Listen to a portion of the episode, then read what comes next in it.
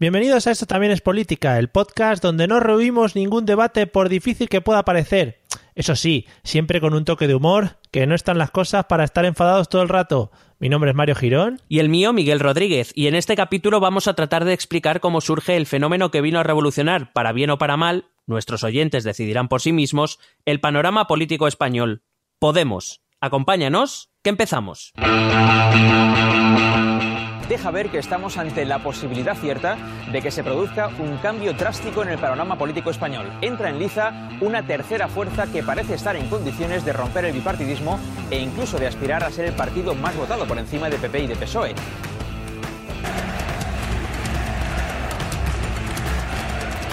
El cielo no se toma por consenso, el cielo se toma por asalto. Bienvenidos a la Asamblea, si se puede, luchar, crear, poder popular. Es un partido que ya ha pasado de la teoría a la práctica, pero tiene que pasar de la práctica a la, estructura, a la organización territorial, convertirse en, un partido, pues eh, el mismo partido en Asturias, en Andalucía, en Murcia y en Madrid. Ha sido un trabajo muy difícil, pero las verdaderas dificultades empiezan ahora.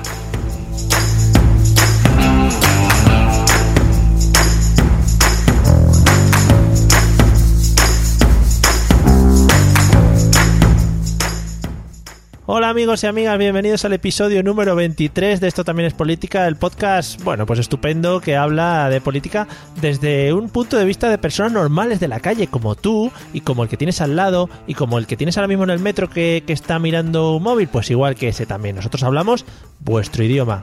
Hola Miguel, ¿qué tal? ¿Cómo estás? Eh, bien, bien. La verdad es que bastante sorprendido con esta entrada.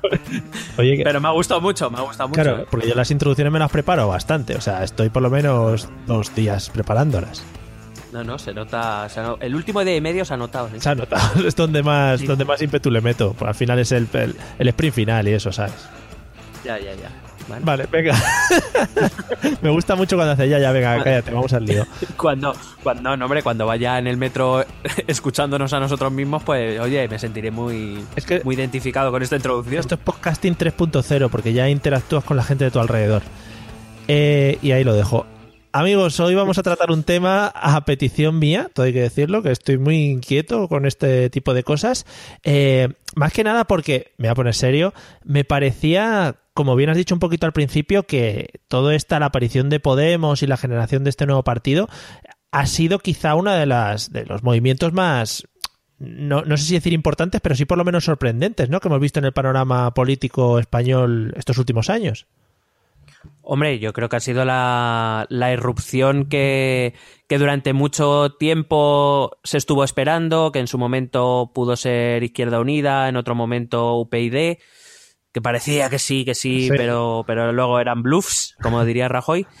Eh, y bueno, ha sido un, partido que ha entrado con mucha fuerza y que, pues eso, como decíamos en la intro, oye, ha venido a, zarandear el árbol, ¿no? A revolucionar un poco lo que más o menos ya se daba por sentado, pues ahora ya no, no parece que no está todo en su sitio como antes. Está muy bien lo de zarandear el árbol porque estamos en época de recogida de la oliva y el mareo. el y hay que zarandear los árboles. Bueno, pues si te parece y siendo coherentes con la vida, ¿eh? vamos a empezar, empecemos por el principio, ¿no? Hombre, eh, sí, de todas formas, mm, sí que te quería hacer una advertencia, supongo que serás consciente. Mm. No lo hemos hablado esto antes, pero supongo que serás consciente de que da igual lo que digamos, que vamos a ser o antipodemitas o podemitas a muerte, dependiendo, ¿no? De... Sí, es una de las ah. cosas, es una de las cosas que venía pensando según venía para acá, para el estudio de grabación, ¿no? Eh, eh, que tenemos esa la gente o en España tenemos esa capacidad de no ponernos en un punto de vista objetivo, es decir, de vamos a escuchar eh, qué han hecho estos tíos, eh, cómo se han formado, qué están haciendo, etcétera, etcétera. No, no, no, hay que colocarse a un lado o a otro porque si no es que parece que, que bueno, eso. Claro, nosotros pretendemos e-, explicar, intentar entender y sí, es verdad que sobre todo en ciertos temas parece que o, o o tienes que defenderlo a muerte o tienes que atacarlo a muerte. O sea, no hay. Es como, bueno. Yo personalmente no me, no me encuentro muy cómodo así siendo tan, tan radical, ¿no? Respecto a los temas. Hmm. pero bueno, da igual, lo que digamos, da igual. Ya, ya, veremos qué nos toca esta vez. Eso lo dices ahora, pero tú luego vas quemando por ahí contenedores, o sea que bueno. Sí, no, no digas esto que a ver si no, ¿sabes? Nos imputa, ¿no? claro, claro, arroba policía. Bueno, vamos por el principio. Eh, ¿Cuál podríamos decir que fue el germen o la aparición de Podemos? ¿De dónde viene todo este movimiento? Bueno, desde que me planteaste el tema, he estado buscando el origen y el origen como tal del, de, Podemos y sobre todo del triunfo de Podemos, eh, yo lo situaría hace muchos años, pero muchos, muchos. Eh, pero, normalmente la gente, la gente, claro, normalmente la gente suele decir, no, el 15M. El 15M es como el antecedente más directo de, Podemos. Pero yo, yo, lo situaría mucho antes y voy a tratar de exponer mis razones. Sí, por favor, porque es que si no nos íbamos a quedar un poco cojos con eso de, no, mucho antes, hace... Em, yo eh, eh, me he puesto a recordar, y, no, en plan, em, desde la llegada de la democracia, y mucho antes, ¿eh? Mm. ¿eh? pero bueno, me voy a centrar en la democracia. Es verdad que el poder político en nuestro país es algo que no es exclusivo nuestro. Em, el, poder político siempre ha estado como muy, muy sometido a la sombra de la corrupción. Repito que no es algo propio exclusivo de la democracia. O sea, con el franquismo hubo corrupción, con la República hubo corrupción, en todo el siglo XIX hubo corrupción. Bueno, la ha habido, yo creo que la ha habido toda la vida y la seguirá habiendo. Em, pero es, cierto que hasta la llegada de, la crisis económica de 2007, digamos que los ciudadanos hemos sido benevolentes con esta, con esta corrupción.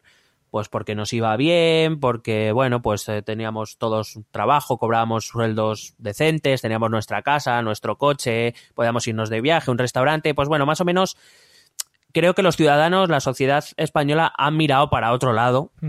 Mm, en, muchos de los casos. Entonces, he dicho, bueno, pero esto está muy bien decirlo, pero hay que buscar aquí, hay que darle a nuestros oyentes, hay que darles chicha, ¿no? Un poco en qué te basas para decir esto. Bueno, pues básicamente he buscado los casos de corrupción eh, más sonados de nuestra historia democrática y he tenido que buscar, he traído solo los más sonados porque no tenía cuaderno suficiente para todos aquellos que se conocen, que claro, luego habrá que saber los que no se conocen. Sí, están haciendo un apartado especial en la Wikipedia solo para ponerlos, un servidor especial. Sí, y entonces, eh, si te parece bien, voy a hacer un repaso rápido así de los, de los más conocidos, desde un poco en, orden cronológico. Sí. Eh, porque claro, parece que ahora la corrupción ha empezado en Bárcenas. Ya. No, se ve que no. Pues va a ser que no.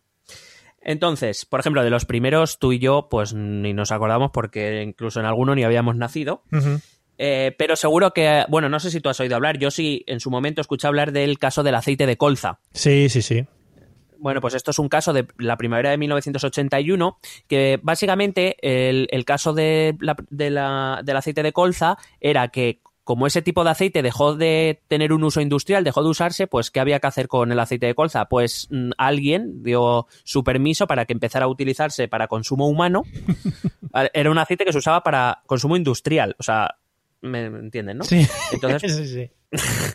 pues se lo empezaron a dar a personas eh, durante el gobierno Suárez y claro, pues eh, pasó lo que pasó, que se llevó por delante a no sé cuántas personas.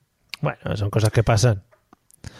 Eh, Luego, seguro que, a ver, eh, ya te digo, voy a ir un poco rápido. El, el famoso, bueno, hubo un caso famoso, se llama el caso Kio, probablemente hayas oído hablar de un hombre que se llamaba Javier de la Rosa, sí. que era, bueno, pues era el gerente de un fondo de inversión Kuwaití, estamos hablando de 1989, ¿eh? no estamos hablando de, ahora, que fue acusado de apropiarse de 500 millones de dólares, aunque recientemente, hace un par de años, se encontró una grabación en la que el propio Javier de la Rosa lo que decía es que esos 500 millones de dólares se gastaba en pagar a los partidos políticos. Oh, yeah. ¿Qué te parece? Oye, qué bien, ¿no? A ver, algunos más. Eh, sí, con el PSOE, el caso de los fondos reservados, donde se desviaron fondos destinados a la lucha contra el terrorismo y contra el narcotráfico eh, para usos privados de gente del Ministerio del Interior el caso Rumasa, cuando se le expropió a Ruiz Mateos, Miguel Boyer, que te pego leche esto. ¿Qué, regalo nos has hecho. de, la vida, de la vida. Em, pues eh, el ministerio de Miguel Boyer decidió expropiarle todo a, um, Ruiz Mateos. Es verdad que la gestión de Ruiz Mateos era fraudulenta, pero el, el ministro Boyer lo que hizo fue coger todo el holding, despiezarlo, venderlo al mejor postor y hasta luego. El caso Filesa, También. eh, que era financiación ilegal del PSOE a través de tres sociedades, una de ellas se llama Filesa. El caso de los AVE, es decir, cobros mordidas por la construcción del AVE en época del PSOE. El, el ca- el caso CESID, cuando nuestros servicios de, de inteligencia hacían escuchas ilegales a miembros de Ribatasuna. Ole. El caso Juan Guerra, que era el hermano de Alfonso Guerra, el entonces vicepresidente del gobierno, eh, pues básicamente que se- se apro- vamos aprovechando ciertas conexiones, pues se enriqueció un poco. El caso Ibercorp, que era un caso en el que el, el que entonces era presidente del Banco de España, o sea, él era presidente del Banco de España, eso implica manejar una información privilegiada, bueno, pues aprovechó para una, una sociedad privada suya, llamada Ibercorp, pues se hizo rico a través de ella, Hostia. claro, con la información que tenía del Banco de España. Claro, qué suerte he tenido, dice. Sí, decía, joder, es que tengo una visión Sí, sí, única. vamos. El caso Cementerio, que es básicamente por el 40, y- eh, se vendió el 49% de la empresa pública funeraria, se le vendió un- a una empresa privada, o sea, la mitad de... Es un negocio, además siempre dice mi padre, ese es un negocio que nunca va a quebrar, Claro, el de los muertos. Eso siempre. Pues se vendió por la cantidad exagerada de 100 pesetas. Ostras. Con lo cual alguien se debió ahí lucrar un poco. ¿Quién no se acuerda del caso Luis Roldán, Muy director bien. de la Guardia Civil, que se llevó 400 millones de pesetas de fondos reservados, más 1.800 millones más en comisiones de obras? Vaya. El caso Banesto, que eso han hecho hasta una miniserie, ¿no? De Mario Conde. ahí Sí, sí, todo. sí, sí. Sí, bueno, pues esto, esto era de rescatar bancos, no es de ahora. Banesto tenía un agujero de 3.636 millones de euros, lo que serían ahora 3.636 millones de euros, que se llevó por delante a 7 millones de clientes, los ahorros de 7 millones de clientes, a medio millón de accionistas, a 15.000 trabajadores y a 50 empresas que participaban en, en Banesto. Qué bonito. El, el caso Palomino, este tiene nombre gracioso, eh, bueno, eh, tiene nombre de Francisco Palomino, que era el cuñado de Felipe González, que vendió una empresa suya, tenía suya una empresa que estaba en quiebra técnica, pero no, sé, no sabemos muy bien cómo. Esa empresa se vendió por 300 millones de pesetas. ¿vale? Alguien, O sea, una, una- una empresa en quiebra. o sea, a- alguien que dijo, hostia, yo creo la veo rentable. Voy a invertir. Claro, claro. Y justo después de comprarla, esa empresa pues empezó a recibir numerosos encargos de lo que sería hoy el Ministerio de Fomento. Vaya. Casua- casualmente. Vaya. Por supuesto, el caso de los GAL, que Pablo Iglesias recordó muy bien en el Parlamento, donde, bueno, el, el el entonces ministro del Interior, José Barrio Nuevo, el secretario de Estado de Seguridad, Rafael Vera, y el general de la Guardia Civil, Enrique Ro- Rodríguez Galindo, entre otros, fueron condenados por organizar un grupo terrorista con fondos del Estado que acabó con la vida de 27 personas relacionadas con el, con el entorno de ETA. Es que O sea, somos de traca. Es que- el, esto- estoy hablando de los 90 solo, ¿eh? Ya, ya. Eh, el caso Naseiro, que es la financiación irregular del PP eh, a través de mordidas. El primer caso es eh, el primer tesorero se llamaba Naseiro. El caso Payerols, que es lo mismo, pero lo hacía Unión Democrática de Cataluña. El caso Villalonga. Villalonga era un amigo personal de José María Aznar que compró acciones de forma masiva de Telefónica Ujú. antes de que ésta se privatizara. Cre- mm, se cree que con información privilegiada, Vaya. con lo cual se hizo enormemente rico, no solo enormemente rico, sino que luego se convirtió en el, en el Sí, el- consejero delegado de Telefónica. Sí, sí. A este mismo respecto, el caso Tabacalera, que era igual que el caso Villalonga, pero con un tal César Alierta, que a día Hombre, de hoy vaya. es consejero delegado de Telefónica. Vaya. Sí, espera que sigo. El caso Malaya, Ujú. del Gil. Muy del rico, Gil. muy rico. Hombre, que bueno, todos conocemos cómo va. El caso de los seres de Andalucía. Ujú. Eh, Magdalena Álvarez, en aquel entonces era tesorera de la Junta de Andalucía, después fue ministra de un- del gobierno Zapatero, ministra de Fomento. El caso Gürtel, eh, el, causa- la- el- el caso de Jaume Matas, el caso Pretoria, el caso eh, de los Puyol, de la familia Puyol Sí. En Cataluña, el caso de las ITV, que también era en Cataluña, donde uno de los hijos de Puyol decía, eh, ¿tú quieres montar aquí una de estas para poder pasar ITVs? A pagar, chato, Claro, y a pagar. Claro. El, cas- el caso Millet, que es el caso de financiación ilegal, pero esta vez de convergencia. De convergencia. Mm. El caso Palmarena, el caso Nos, con Iñaki Urdangarín de protagonista. el caso Brugal, que era la adjudicación de los servicios de basuras en Alicante, que también se da a dedazo. El caso Pokémon, que es lo mismo, pero en Galicia. No, el nom- los nombres de los casos son cojonudos, Sí, eh, sí, hay que sí. decirlo. La policía ahí está sembrada. el caso Díbar, que es el presidente del Consejo General del Poder Judicial, que con el dinero que recibe se paga viajes privados a, Canarias y al Caribe y estas cosas. Eh, el caso Bárcenas, las tarjetas Black, el caso Bankia, el caso Púnica, el caso Taula, y podría seguir y seguir y seguir. Eh, no sé si, no sé si con esto eh, nos quieres llegar a, la conclusión de cómo no se nos han hinchado los huevos antes. Sí, básicamente sí. Entonces, claro, si, si tú, lo, más o menos todo esto que he resumido muy rápido, así entre risas, eh, sí. sí, muy gracioso, pero... claro, tú piensas, ¿a quién ha afectado esto? Y tú dices, pues mira, a los, todos a los partidos políticos que han tenido poder, ¿no? Al Partido Socialista, al Partido Popular, incluso a Izquierda Unida, en el caso de las tarjetas Black, eh, y en el de los seres de Andalucía, eh, a Convergencia y Unión en Cataluña, ¿no? A todos hay un poquito, vale. Dices, bueno, hombre, pero alguien se salvará. Bueno, pues a otros poderes del Estado, pues ha afectado al Consejo General del Poder Judicial, a la Casa Real, ha afectado al CESID, a la Guardia Civil, Dice, bueno, pero alguien se salvará. Ha afectado a los sindicatos, a la patronal. O sea, es, es como. Claro, ha llegado a, una degradación política y moral tan grande. Y, esto, es, esto es lo que yo he considerado la primera causa del, origen de Podemos. Y Pero eso ya existía, o sea, con lo cual es causa, para mí es causa necesaria, pero no suficiente. Lo que cambia el resorte es la crisis económica. Es decir, mientras a todos nos va bien, pues bueno, dices, joder, esto es que sinvergüenzas, ¿no? Y, eso, y eso, pero bueno, pero cuando la gente empieza a perder sus casas, sus trabajos, su bienestar, la gente se cabrea. Porque dice, ya, ya, yo estoy aquí jodido, pero tú bien que te has llevado esto por aquí, esto por allá, tus amigos viven de lujo, ¿sabes? Entonces, por eso he considerado que la corrupción, todos estos 40 años de democracia, son el primer origen de Podemos. Eh, no, sé, no sé si estás de acuerdo. Yo es una teoría que o sea, tiene bastante sentido y ellos también se han movido por esos derroteros, es decir, que, han usado un poco todos esos términos de corrupción y tal para, para también intentar hacer llegar sus ideas. Claro. Entonces, orgánicamente, ya lo que hablamos de, Podemos como partido, surge principalmente de la, de la decadencia. Eh, he ido buscando otros, otros puntos, ¿no? Que a lo mejor son, pasan un poco más desapercibidos. Para mí, principalmente, Podemos surge de la decadencia de Izquierda Unida.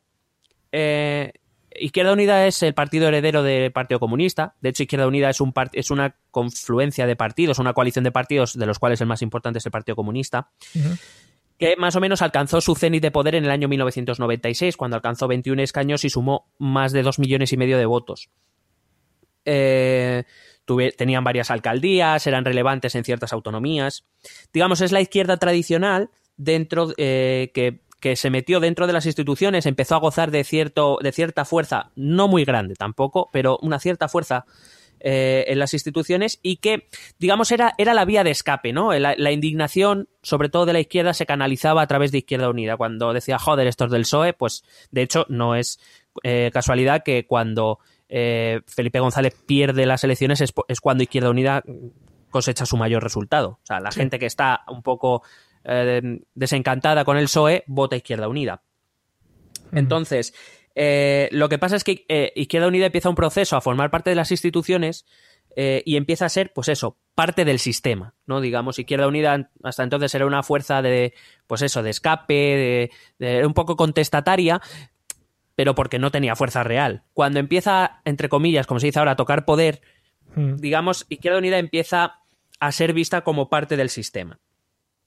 Lo que pasa es que unido esto a la bonanza económica, que, cuando, cuando va bien económicamente las protestas siempre son menos, pues hizo que entrara como en un proceso de decadencia, un proceso que, llega a culminar en el año 2008 cuando solo cuando no llega al millón de votos, es decir, estamos hablando de una fuerza que llega a obtener 2.600.000 votos y ahora no llega al millón en 2008.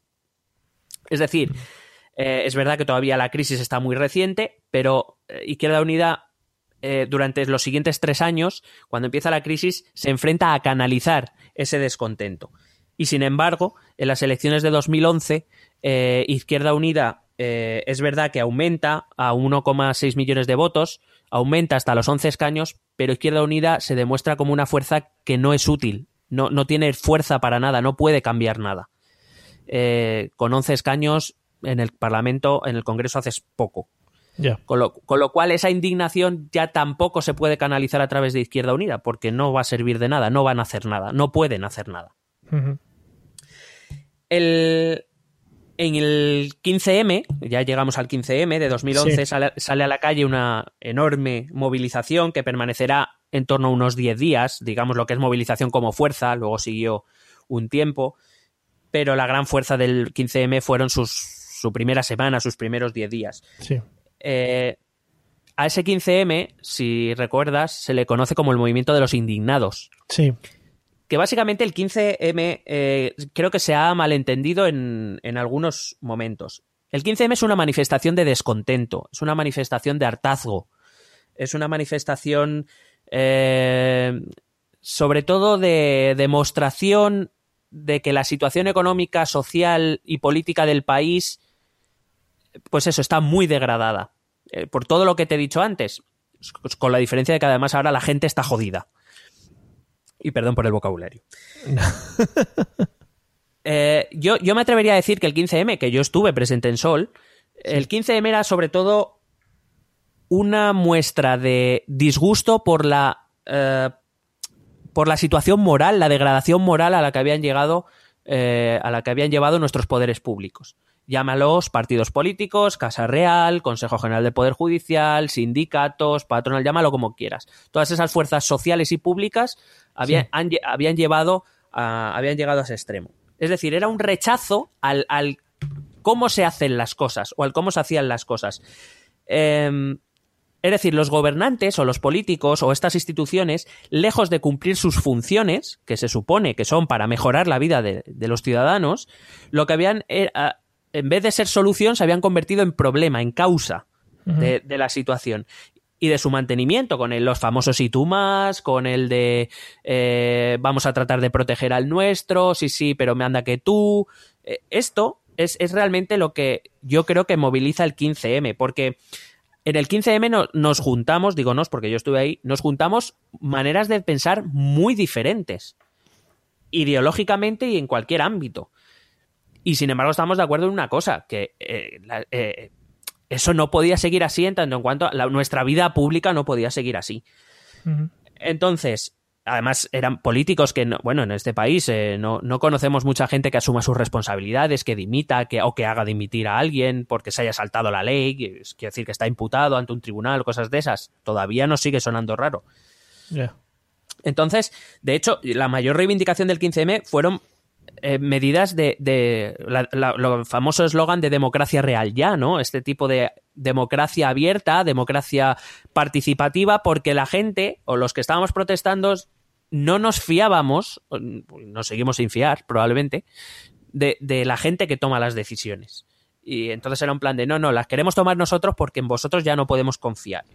De hecho, el, el movimiento 15M no era un movimiento político, por mucho que se diga. Claro. Eso te iba a comentar. A mí me suena de recordar que cuando entrevistaban a cualquiera de los portavoces que estaban en la Puerta del Sol de Madrid, eh, una de las cosas que decían es que ellos no se iban a agrupar como partido político. Efectivamente, el 15M no fue. yo también creo que no, vamos, creo no, no fue un movimiento político. De hecho, es que huían de ello, como bien dices. Y lo que. Pero entre otras cosas, porque yo creo que el movimiento 15M, eh, lo que, de lo que se dio cuenta es que había tal diferencia. que no importaba tanto eh, qué ideas se podían llevar a cabo, sino el cómo se llevaban a cabo. Yo creo que estaba más en la forma, te digo, en, en cómo nuestros eh, políticos y poderes públicos hacían las cosas. Eh, y el 15M es verdad que hizo dos cosas muy importantes. La primera fue despertar la conciencia política de un sector de la población que, al que la política ni le iba ni le venía. Eso Sí, es es verdad. verdad. Y segundo, eh, el 15 me puso de manifiesto una cosa, que era la dificultad. De hecho, no fue movimiento político, huía de ello. Y cuando se intentó, por, por una parte de ese movimiento 15M, se intentó articular un movimiento político, lo que se dieron cuenta era de la dificultad de conjugar peticiones o reivindicaciones de sectores tan diferentes, de, de gente tan diferente. Es muy difícil. En un momento dado, pues hay reivindicaciones que chocan entre sí. Esa era, eh, el 15M se dio cuenta de eso y yo creo que por eso nunca quiso dar ese paso hacia, digamos, conformar eh, un movimiento político, a pesar de que Esperanza Aguirre lo pidió abiertamente. Esperanza Aguirre, cuando no habla, madre mía. Esta mujer. Pues, Eh, por eso digo, eh, dentro del 15M hubo, digamos, para intentar conjugar esas grandes diferencias ideológicas, empezaron a formar pequeños grupos sectoriales que desembocarán en lo que ahora conocemos como las mareas. Es decir, las mareas no es otra cosa que esa gente desencantada o indignada de un cierto sector, mm, todos conocemos la marea blanca, que es la de la sanidad, o la verde, que es la de la educación, que empieza a intentar articular las reivindicaciones y las peticiones para intentar formar, pues, manifiesto, un pero eh, eso acaba formando un movimiento social, tampoco es un movimiento político. Ya. Eh, paralelamente a esto, vamos a apartarnos un poco del 15M, en Sí. la Facultad de Ciencias Políticas de la Complutense se forma un colectivo que se llama Contrapoder. Este grupo, que fue fundado entre otros por un profesor eh, titular interno llamado Pablo Iglesias, Vaya. eh, que en torno a él y a, y a Juan Carlos Monedero, otro profesor de la Complutense, pues eso, se empezó a aglutinar un grupo de profesores y estudiantes que será el germen, digamos, orgánico de lo que hoy sería Podemos. Para que no le suene contrapoder, seguro que le suena el juicio a Rita Maestre por entrar con los pechos al aire en la, en la capilla de la Complutense. Sí. Un tema que ha ocupado más portadas que algunas noticias verdaderamente preocupantes. Pero bueno, sí, bueno, porque era mucho más gracioso. Lo Sí. otro. Bueno, pues, pues este, este, eh, esta acción fue llevada a cabo por el grupo Contrapoder. Pero bueno, ya, a ver, eh, yo tampoco tengo mucha idea, pero eh, no tiene sentido, o sea, para mí tiene sentido que un grupo que salga de la Facultad de Ciencias Políticas se organice para meterse en política, ¿no? Porque son los que realmente se supone que saben. Eh, tú lo has dicho, se supone. Vale, Eh, pero bueno, no, va- no hagas spoilers, vamos poco a poco. vale, vale, venga. Eh, durante los siguientes años, estos politólogos de los que estamos hablando iniciaron una actividad de asesoría bastante amplia. Eh, Sí. Asesoraron a, a Izquierda Unida, asesoraron a Nova en Galicia eh, y todos conocemos su, su labor. eh, vamos para allá, vamos para allá. asesora Vamos en Latinoamérica, en algunos países de Latinoamérica. De hecho, no, pero eh, de hecho, por ejemplo, eh, durante un tiempo más importante en, en esta labor fue Ecuador, más que Venezuela. O sea, que. Pero es que esto no, no sé, Ecuador no debe caer mejor a la gente o lo que sea. Sí, no sé. Eh, bueno, en ese año 2000, eh, bueno, todo esto sigue, sigue avanzando. En el año 2012 es cuando surge el rescate financiero a Bankia, eh, con las famosas tarjetas Black donde estaban todos metidos, Izquierda Unida, la patronal, los sindicatos, el PP, UPyD, pues estaban todos ahí. Eh, y entonces en un movimiento de protesta, no sé si, si tú te acuerdas de esto, empezaron, salieron, salieron profesores con sus, a, a dar clase a la calle con sus alumnos. Sí, sí, Que me se- acuerdo. En un, en un nombre super guay, ¿sabes? Que le dieron que fue la Complu en la calle. La Complu en la calle. ¿eh? Sí. Bueno, uno de los profesores, uno de estos profesores que movió esto fue Juan Carlos Monedero. Bueno, en 2013, en agosto de 2013, tras no conseguir nada con Izquierda Unida, sus labores de asesoría de estos profesores a Izquierda Unida era con la idea de a ver si conseguían algo, pues que se ve que no. Bueno, pues estos profesores, principalmente Pablo Iglesias, se reunió con Miguel Urbán, que no sé si te suena el nombre. No, ahora mismo no me suena. Bueno, Miguel Urbán es junto a Teresa Rodríguez, eran los- las cabezas visibles de un movimiento que se llama Izquierda Anticapitalista. Eh, que es, es un grupo con Solera. Este grupo tiene Solera, es un grupo formado en 1995. Pues bueno, con ese nombre más o menos te puedes hacer una idea. Muy reivindicativo. Sí. eh, digamos, es verdad que se han presentado elecciones, pero eh, es un grupo muy horizontal en el sentido de que es un grupo que huye mucho de las jerarquías. Y este puede ser un punto clave para el Congreso de Podemos de febrero. Eh, bueno, por supuesto, Izquierda Anticapitalista participó en el 15M. Y digamos que estos politólogos y esta, este grupo, Izquierda Anticapitalista, decidieron trabajar conjuntamente para crear una fuerza política propia. Eh, algo que se concretaría el 17 de enero de 2014, cuando Podemos se inscribe en el registro de partidos. Y bueno, la idea era que el grupo de profesores se iba a encargar de la estrategia y que Izquierda Anticapitalista, que era un grupo ya asentado, minoritario, pero asentado, pues eh, iba a poner la organización. ¿Vale? Esta era, era un poco la, la idea que barajaron y así fue como quedaron. Bueno, pues desde ese momento Podemos empezó a tejer relaciones con los movimientos sociales, principalmente con las mareas, principalmente también con la plataforma de afectados por la hipoteca, que también se hizo muy conocida a raíz de las acciones de Ada Colau. Eh, de hecho, de la PA, eh, de la plataforma de afectados por la hipoteca, vienen otros nombres importantes en Podemos, como Rafael Mayoral o como Irene Montero. Digamos que eh, en un primer momento, estos profesores, al detallar su estrategia, para ellos el programa político no es excesivamente importante, sino convertirse en ese movimiento que canalice la indignación y que la canaliza hacia un momento electoral. Es decir, convertir esa indignación en votos. Claro. Eh, de hecho, si te das cuenta, acuden a términos como el régimen del 78, que el régimen del 78 para ellos, ese régimen del 78 no es otra cosa que todos los casos de corrupción que te he contado y algunos más. ya, ya. Claro, para eso, para ellos siempre habla del régimen del 78, que es un régimen corrupto, que es moribundo, que siempre hablan de eso. Por supuesto, eh, hablan, eh, surge un término que creo que lo escuchamos hasta la extenuación, que era el de casta, sí, sí, para, sí. para denominar a aquellos responsables de toda esa degradación moral y política.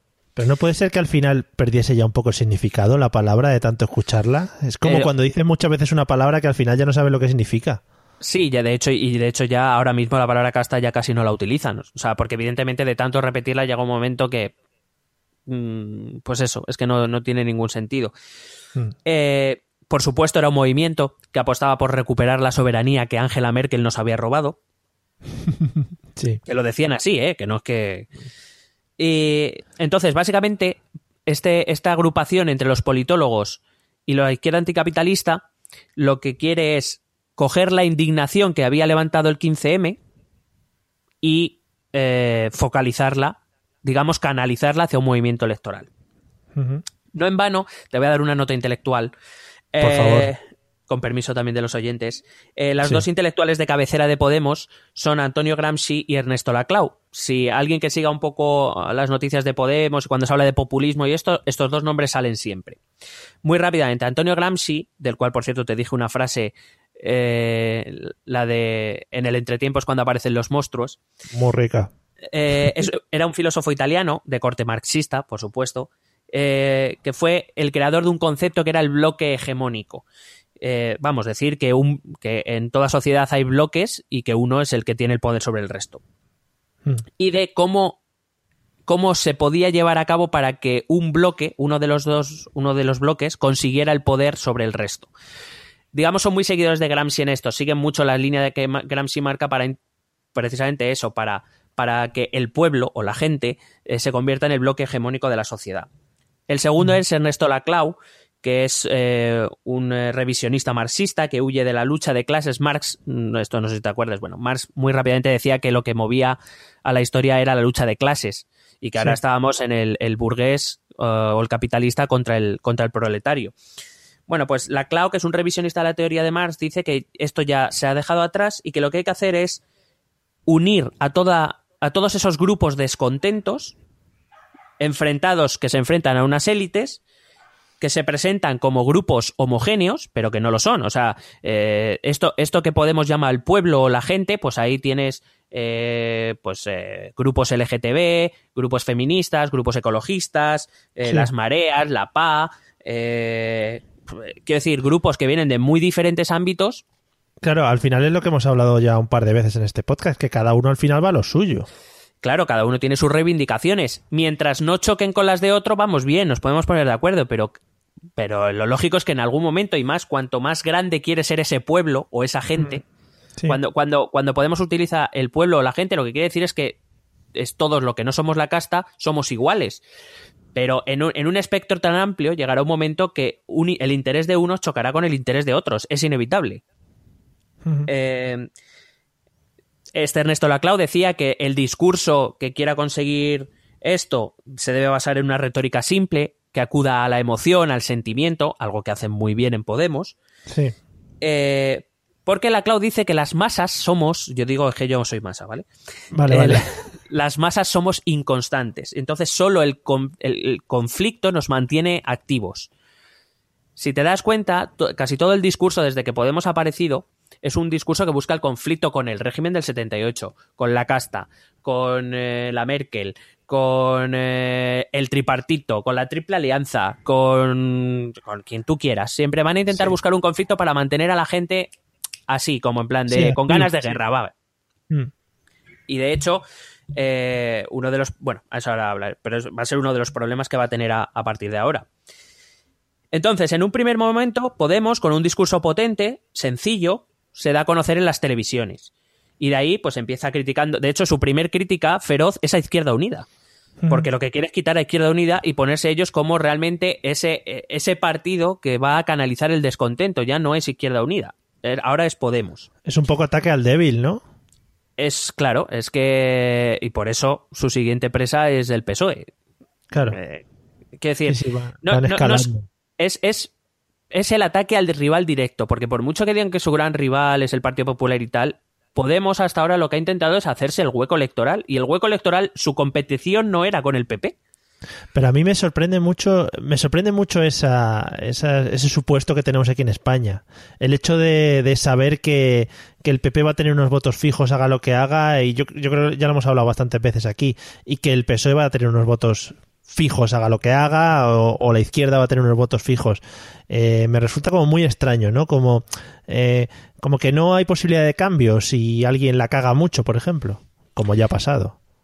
Eh, a día de hoy, si te soy sincero, la posibilidad de que un partido que no lo haga bien en el gobierno, o un partido que deba asumir la responsabilidad, como en las elecciones, como se hace en las democracias, su castigo suele venir de que un porcentaje de voto se va a la abstención, Ya. no porque se mueva a otros partidos. Pero Ya. bueno, de, de momento es así y para que eso cambie tiene que haber un cambio mucho más profundo, incluso te me atrevería a decir que es un cambio que empieza por la educación. A, a- Sí, sí. a- a, digamos, a, educar a ciudadanos más críticos con lo que ven, con lo que oyen, con lo que leen y con lo que votan. Pero es verdad que el ciudadano que se considera de derechas, como mucho, castigará al PP sin votarle, Sí. Si cree que lo ha hecho mal. Y, y- y poco más. Y el de izquierdas, pues más o menos igual, solo que la izquierda suele haber más competencia. Pero bueno, eh, eso que dicen, no, la izquierda es más crítica. Bueno, eh, yo esa, esa frase la pondría un poco entre pinzas. Lo que es verdad que hay más opción. eh, bueno, aunque por lo menos había una opción más hasta ahora y ahora hay dos opciones más o tres, pues eh, es- esa es la diferencia, yo creo. Claro. Bueno. Bueno, pues eso, primero fue por Izquierda Unida, que su objetivo, eh, digo, era ser el referente de los indignados, atrajo a muchos votantes de Izquierda Unida y también, digamos, atrajo a un eh, ciertos al, al sector más izquierdista del PSOE. Ten en cuenta que es el PSOE que durante la crisis pues eh, se le ha achacado mucho también en la reforma del artículo 135 de la Constitución. Mm. Entonces eso al sector más izquierdista del PSOE le chirría, porque es un pacto a que llega en una noche con, con eh, Mariano Rajoy para cambiar el, ese artículo y empieza a mirar con simpatías al, a, a Podemos. Eh, claro, eh, si Izquierda Unida no tiene capacidad de reacción y el PSOE lo gestiona como todos hemos visto y seguimos viendo cómo gestiona las cosas, pues parece evidente que la, la táctica de Podemos era la, la acertada. Y entonces Podemos fue el gran heredero del 15M no porque mm, presupongan lo mismo, sino porque toda esa gente que estaba indignada no encontró otro sitio, otro refugio que Podemos. Eh, bueno, desde las elecciones europeas de 2014 ya conocemos más o menos su evolución, que le han llevado pues algunas alcaldías importantes, como a Madri- a Madrid o Barcelona, que le ha llevado a ser decisivo para configurar gobiernos regionales en varias comunidades autónomas y que es la tercera fuerza nacional. Eh, la cuestión y lo que se plantea o lo que se debe plantear ahora mismo Podemos a partir de su congreso en Vista Alegre 2 será qué pasa ahora que se ha acabado el ciclo electoral. Eh, porque ahora hay que decidir qué camino seguir. O seguimos por el camino, pues este, el, el que han llevado durante estos dos años, o empiezan a hacer política las instituciones, o un camino más institucional que, que, claro, puede ser más o menos efectivo. Eh, Claro, tendrán que decidir qué es lo que más les va a convenir, qué es más efectivo, qué es lo que le vas a- les va a traer más votantes, porque sin más votantes no van a llegar al poder. Claro. Eh, tienen, tienen mucho en lo que pensar ahora mismo Podemos. Tiene mucha chicha ahí por medio. Claro. Que, mm, bueno, te voy, a, te voy a hacer algunas preguntillas, ¿vale? De las, de las que te tenía planteadas, pues si no tú te lías aquí a hablar, a hablar. Perdón, claro, aquí perdón, perdón, perdón. Pero vamos, me- las tengo, tengo respuestas más rápidas. Esta es que estará un poco Sí, compleja. no, A mí me interesa saber sobre todo, eh, lo has hablado antes, el tema de las mareas, todo eso que hablan de las confluencias, todas esas cosas que hablan. ¿Cómo se puede organizar un partido internamente ahora mismo cuando tiene que confluir tanto, cuando tienen que, que poner su voz tantas personas? Eh, pues eso es algo que tienen que decidir todavía. Podemos, como partido, realmente eh, no, va a cumplir ahora eh, los tres años de vida. Es una, Sí. una historia muy corta. Y el ciclo electoral le ha, digamos que no, no le ha permitido tener la calma suficiente como para instaurar una organización sólida. Ahora mismo se han, se han ido moviendo casi por, por espasmos, casi, ¿no? Por lo que interesaba en cada momento. Claro, porque a mí, por ejemplo, me sorprende que pues a veces salga Ada Colau o salga Manuela Carmena y digan que, o yo creo haber oído, que ellos no forman parte de Podemos, sino que son otros partidos asociados a Podemos o tendrán, yo qué sé. No, no, que bueno, Manuela Carmena lo ha dicho bastantes veces, ella está dentro de una confluencia en la que está Podemos, pero que es parte de una confluencia, y Ada Colau es la cabeza de Barcelona en Comú, eh, que, que ha ido asociado a las elecciones generales con Podemos, en Comú Podem, que ha ido también en, en- en coalición o en asociación con Podemos en, en otras eh, elecciones, pero, pero es verdad que, la, por ejemplo, Barcelona en Comú, que ahora mismo de hecho está asentándose como partido en Cataluña, diferente a Podemos, pues eh, tiene capacidad de acción diferente de Podemos. Coinciden en muchas cosas, evidentemente, pero en algunas no, y por eso tienen estructuras diferentes. La idea de Podemos, eh, si quieres te explico, la- lo planteado Sí. por Podemos desde sus inicios es crear una organización de abajo arriba. Eso siempre lo han dicho ellos, ¿no? Donde en la que son los círculos, los famosos círculos eh, Sí. del barrio, círculos sectoriales, son los que inician un proceso de conformación de ideas que va subiendo hacia arriba, hacia los consejos territoriales y de ahí al Consejo Ciudadano Nacional. Digamos que son los de abajo los que deciden qué es el partido, hacia dónde va el partido y qué defiende el partido. Mm. Es- esa es la idea de Podemos, pero la realidad es que de momento en tres años ni se ha acercado a eso. Los círculos funcionan, pero hay muchos círculos y ha habido muchas dimisiones en consejos territoriales cuando las decisiones se han tenido que imponer desde arriba. Claro. Eh, la, ide- la idea de Podemos, o por lo menos tal y como la han planteado, al menos retóricamente, es un partido donde el protagonista es el simpatizante, donde es el afiliado, donde es el círculo. No es eh, ni Pablo Iglesias, ni Carolina Vescanza, ni Íñigo Errejón, ni Juan Carlos Monedero, sino el militante. Pero claro, esto tiene dos grandes problemas. El primero ha sido el ciclo electoral, porque, claro, ellos empezaron en enero de 2014, en mayo tuvieron las primeras elecciones que fueron las europeas y después, bueno, tú bien lo sabes, lo, lo saben casi todos nuestros oyentes, que hemos ido de elección en elección y tiro porque me toca. Sí. Entonces, en este tiempo, Podemos tenía la necesidad de tomar decisiones estratégicas eh, al mismo tiempo que su partido crecía y, y creaba su organización. Entonces, dadas las circunstancias, ellos optaron por la vía tradicional, es decir, una cúpula fuerte que tomaba decisiones. Eh, un excesivo personalismo de Pablo Iglesias incluido. Sí. Eh, digamos, la figura del líder a la que pues no ha habido ninguna alternativa. Sí, sí, sí. Entonces, durante el proceso, pues varias secciones territoriales se han quejado, ha, ha habido muchas dimisiones eh, y de cara al Congreso de febrero, pues eso es uno de sus retos, descentralizar la toma de decisiones o, o mantener la... Por ejemplo, Teresa Rodríguez y la izquierda anticapitalista, es, eh, por supuesto, quieren tener su autonomía a la hora de tomar decisiones y quitar protagonismo a la cúpula. Eh, claro, si bien es conocida la asociación entre, entre los politólogos de la Complutense y Izquierda Anticapitalista, se ha mantenido firme hasta ahora, por ejemplo, pues no es los menos que Izquierda Anticapitalista es una organización que huye de jerarquías y si eh, se va a querer seguir manteniendo una cúpula fuerte, pues ahí pueden, pueden surgir controversias, claro, y choques. Ya, o sea que es un trabajo que les toca por decidir ahora en adelante, ¿no? Y que va a traer cola. Claro, es que eh, realmente eh, lo que han hecho hasta ahora ha sido moverse conforme a las circunstancias. Ahora que parece que viene una temporada de calma es cuando realmente tienen que decidir qué quieren ser. El- eh, te he dicho que esto eh, traía dos problemas. El segundo era la operatividad. Es decir, Mm. es un modelo, este modelo, en el de, el de abajo arriba, en el que el militante decide, eh, aplicado de forma pura, pues puede conllevar una falta de operatividad. Es decir, ¿qué ocurre, por ejemplo, y por ponerte ejemplos de a lo mejor de escala intermedia, qué ocurre si las visiones de Podemos Euskadi y, las, y, y de Podemos Andalucía chocan? Tienen Sí. opiniones diferentes. ¿Quién, quién es el árbitro? ¿Quién decide?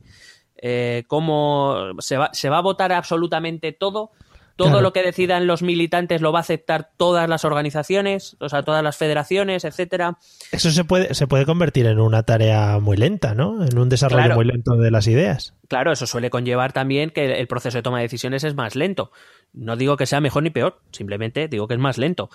Y puede ser que para ellos esa toma de decisiones, aunque sea más lenta, pueda ser más, eh, digamos, eh, más legítima o, Sí. o lo que sea, pero claro, eh, todos sabemos que aquí nos movemos eh, como mucho cada cuatro años y hay que tomar decisiones. Claro. Y puede ser que este sea la mayor diferencia que tiene con los partidos tradicionales. Bueno, para mí, eh, yo lo resumiría. eh, bueno, de momento no sabemos si va a tener esa diferencia, no sabemos claro, cuál va a ser la estructura. Para mí, las principales diferencias son la financiación, y eso es verdad. Eh, ellos se han financiado a través de los militantes.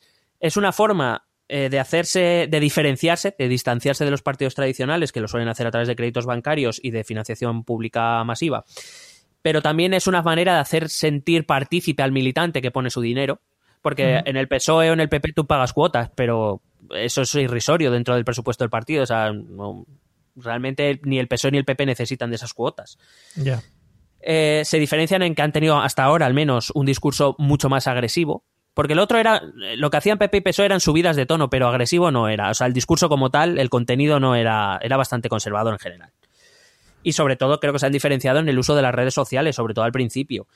Eh, cuando aún no tenían una visibilidad grande en televisión, estamos hablando de principios de 2014, eh, Podemos eh, empezó a crecer mucho en redes sociales, empezó a utilizar redes sociales como una herramienta de crecimiento, una herramienta que incluso la televisión, hasta ese momento, ahora en la sexta noche vemos siempre a políticos del PP y del PSOE, pero hasta ese momento tampoco es que muchos políticos, y mucho menos los de primer nivel, fueran a televisión a, a conceder entrevistas, ni a debates, ni, ni este tipo de cosas. Y, No, y eso, no, ni, cui- ni cuidasen tanto el tema de eso de redes sociales, o voy a escribir esto, voy a poner una fotito, no sé qué. Claro, ahí era raro el que tenía o que usaba asiduamente Twitter o ponía en su Facebook. Y además, Podemos lo hizo eh, estratégicamente, hay que reconocérselo. Usaba mensajes muy cortos, para, ¿sabes? Con el mensaje casta, régimen del 78. Porque todos sabemos que todos usamos las redes sociales mucho tiempo, pero a los contenidos que no queremos o digamos que, que no estamos buscando concretamente les damos pocas oportunidades. Tienes cuatro o cinco segundos que le concedes y dices, este vídeo es una mierda de gatos, estoy de gatos Sí, hasta sí. narices. Sí, sí, eso está muy estudiado. O sea, la capacidad de concentración de las personas cuando están navegando por Internet es, es mínima. Entonces, si no captan la atención tuya en unos pocos segundos, al final lo das de lado. Claro, y Podemos eso lo dice muy bien. O sea, cuando tú oías casta ya sabías lo que estabas escuchando y de, de quién venía, o régimen del 78, o este tipo de cosas, o el pueblo, la gente, eh, el tic-tac famoso. Sí. Eh, lanzan, lanzaban mensajes muy cortos, muy directos, que todo el mundo, a todo el mundo le llegaban, aunque solo le dieras los cuatro segundos del principio del vídeo. Mientras que el PP y el PSOE les ha pillado en bragas todo esto. Claro. Sí, sí. muy bonita imagen Sí, de la gente del PP y el PSOE en Bragas. muy rico. Eh, bueno, que solo una, una cosita de las redes sociales. Eh, han de- eh, puede que hayan degenerado un poquito y se estén pasando un poco ahora con el tema de las redes sociales. Bueno, yo cuando hablamos del voto te digo que ya- creo que ya lo dejé caer. Las redes sociales ahora mismo, en el momento en que ya todos han acudido a las redes sociales, yo creo que las redes sociales dejan de ser algo diferencial, como lo fue al principio. Eh, y básicamente las redes sociales ahora funcionan como antes funcionaba la compra de periódicos. La- cada ciudadano va a lo que quiere oír. Si Sí. eres de Podemos, pues irás al contenido de Podemos. Eh, o digo al contenido que se pueda asociar a Podemos y si eres del PP pues irás a contenido anti-Podemos ya. Ya. que estamos hablando de Podemos cosas así ya cada uno más o menos ya va eligiendo es raro ya que un partido te sorprenda con un mensaje diferente y tú estés dispuesto a prestarle atención yo creo vamos es mi, es mi sensación La- las redes sociales digamos, tienen su influencia, creo que tampoco es tanta como quieren hacerlo, hacerlo ver por eso mismo, ¿no? Porque es, es una especie de endogamia, ¿no? Yo me muevo en el círculo que me muevo y de ahí no salgo. Ya. Ujú. Vale, me queda claro. Eh, bueno, pues vamos con los dos últimos temas. Así de forma muy rápida, eh, me llama también mucho la atención, digamos, la unión que hicieron de Izquierda Unida con, con Podemos. ¿Qué papel pueden jugar esa gente de Izquierda Unida ahora en la nueva Unidos Podemos o como se llamen ahora?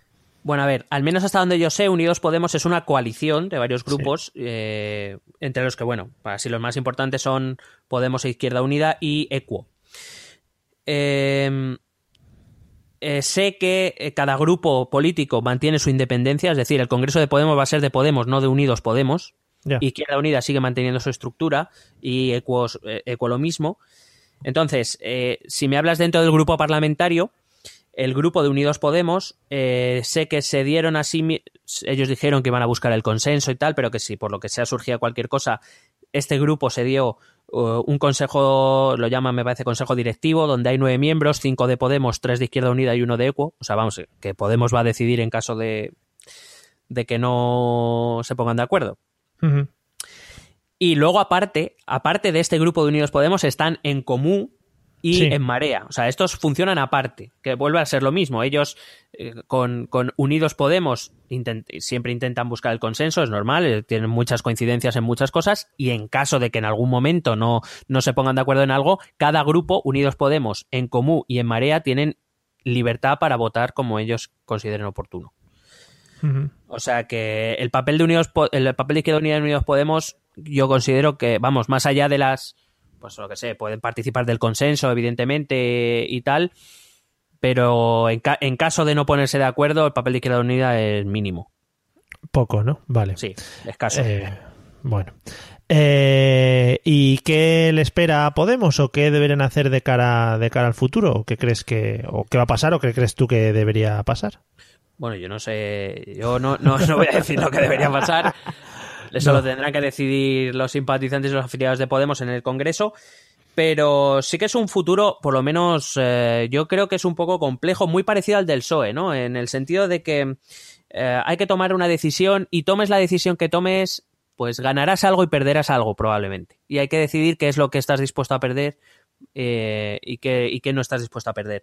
Se van a enfrentar sobre todo dos visiones, la de Pablo Iglesias que busca eh, seguir la, la estrategia más o menos que ha habido hasta ahora, pero claro, eso conlleva algunas preguntas, ¿no? Si, si con esta estrategia no es que Podemos ya ha alcanzado su tope electoral, ya no hay muchos sitios más de donde sacar votos, salvo del PSOE, pero estamos viendo las encuestas que el PSOE pierde electores, pero no los gana Podemos, Unidos Podemos, o sea que no sé yo si tendrán mucho más eh, margen electoral, no sé si esta es lo que te hablaba, ¿no? Esta continua tensión, este continuo discurso, no sé si llega un momento que a la gente le cansa. Sobre todo, además, si no consigues cosas. Eh, porque creo que eso es lo que ofrece la alternativa de Rejón, busca lo otro, ¿no? El lado institucionalista, en el sentido de intentar conseguir cosas poco a poco, en vez de quererlo todo, a saltar el cielo, como decía Pablo Iglesias. Eh, ir consiguiendo cosas poco a poco, con pactos sobre todo con el PSOE, supongo, ir consiguiendo resultados tangibles. Pero claro, la opción de Rejón tiene su, su problema, que es qué pasa entonces con, con, los, con los dos extremos de Podemos. Pues probablemente para eso el, el elector más moderado volvería al PSOE, puede que vuelva al PSOE, y el más extremo pues dirá que para qué hemos montado todo esto. Claro. Eh, claro, entonces, pues a lo mejor en una posible abstención Podemos se vea perjudicado si siga esta línea. Eh, digamos, si, si, con- si no consiguen o, o si transmiten esa sensación de que forman también parte del sistema como Izquierda Unida le pasó en su momento. Entonces, pues eh, claro, es, pues uno tendrán que ver que mm, a lo que se quieren arriesgar tendrán que decidir. Yo, evidentemente, no me posiciono, aunque Me tengo mi opinión, pero no, yo no me posiciono.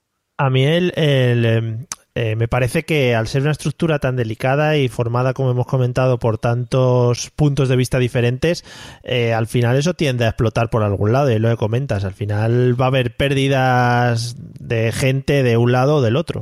Claro, es lo mismo que le va a pasar al PSOE y, bueno, el Partido Popular parece más difícil, pero no lo descartes, no a corto plazo desde luego, pero no lo descartes. Cuando tienes una base ideológica tan amplia que va, en el caso de Podemos, desde la extrema izquierda, los anticapitalistas, eh, etcétera, hasta electores más moderados que vienen del Partido Socialista, que son de izquierdas, pero que desde luego no, no llegan a ese punto, en un momento dado te verás obligado a tomar ciertas decisiones que probablemente te, te formen una, una fuga por alguno de los lados.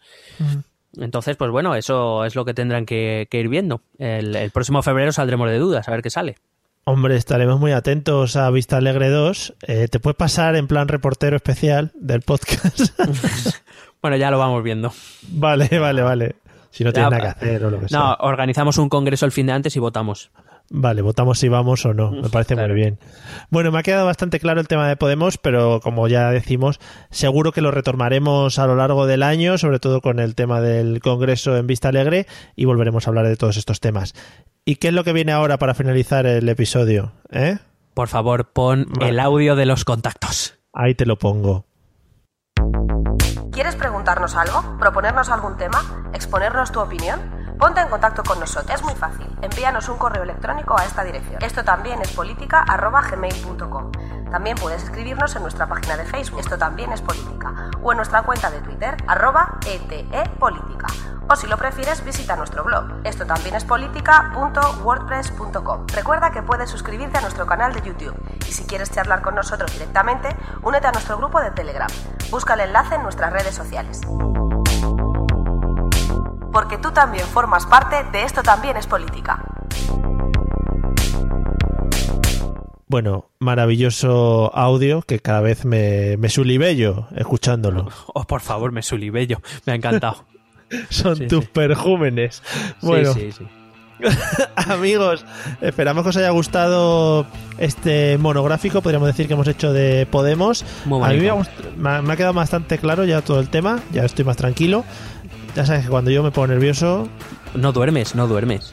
no duermo y no duermo. Te me quedas en los huesitos. Sí, sí, efectivamente. Eso es lo que más me define a mí. Estoy, estoy más con forma de bollicao, más que de huesito. Mm, Bueno, qué rico, como me gusta comerte el chocolate. Vamos a terminar aquí el episodio de hoy. Eh, muchas gracias, Miguel, por tu sapiencia. No, no, yo, me tra- yo retransmito información. La sapiencia la justa. Pues muy buen retransmitido. Nos vemos en el episodio que viene. Ale, No. hasta luego. Un besete.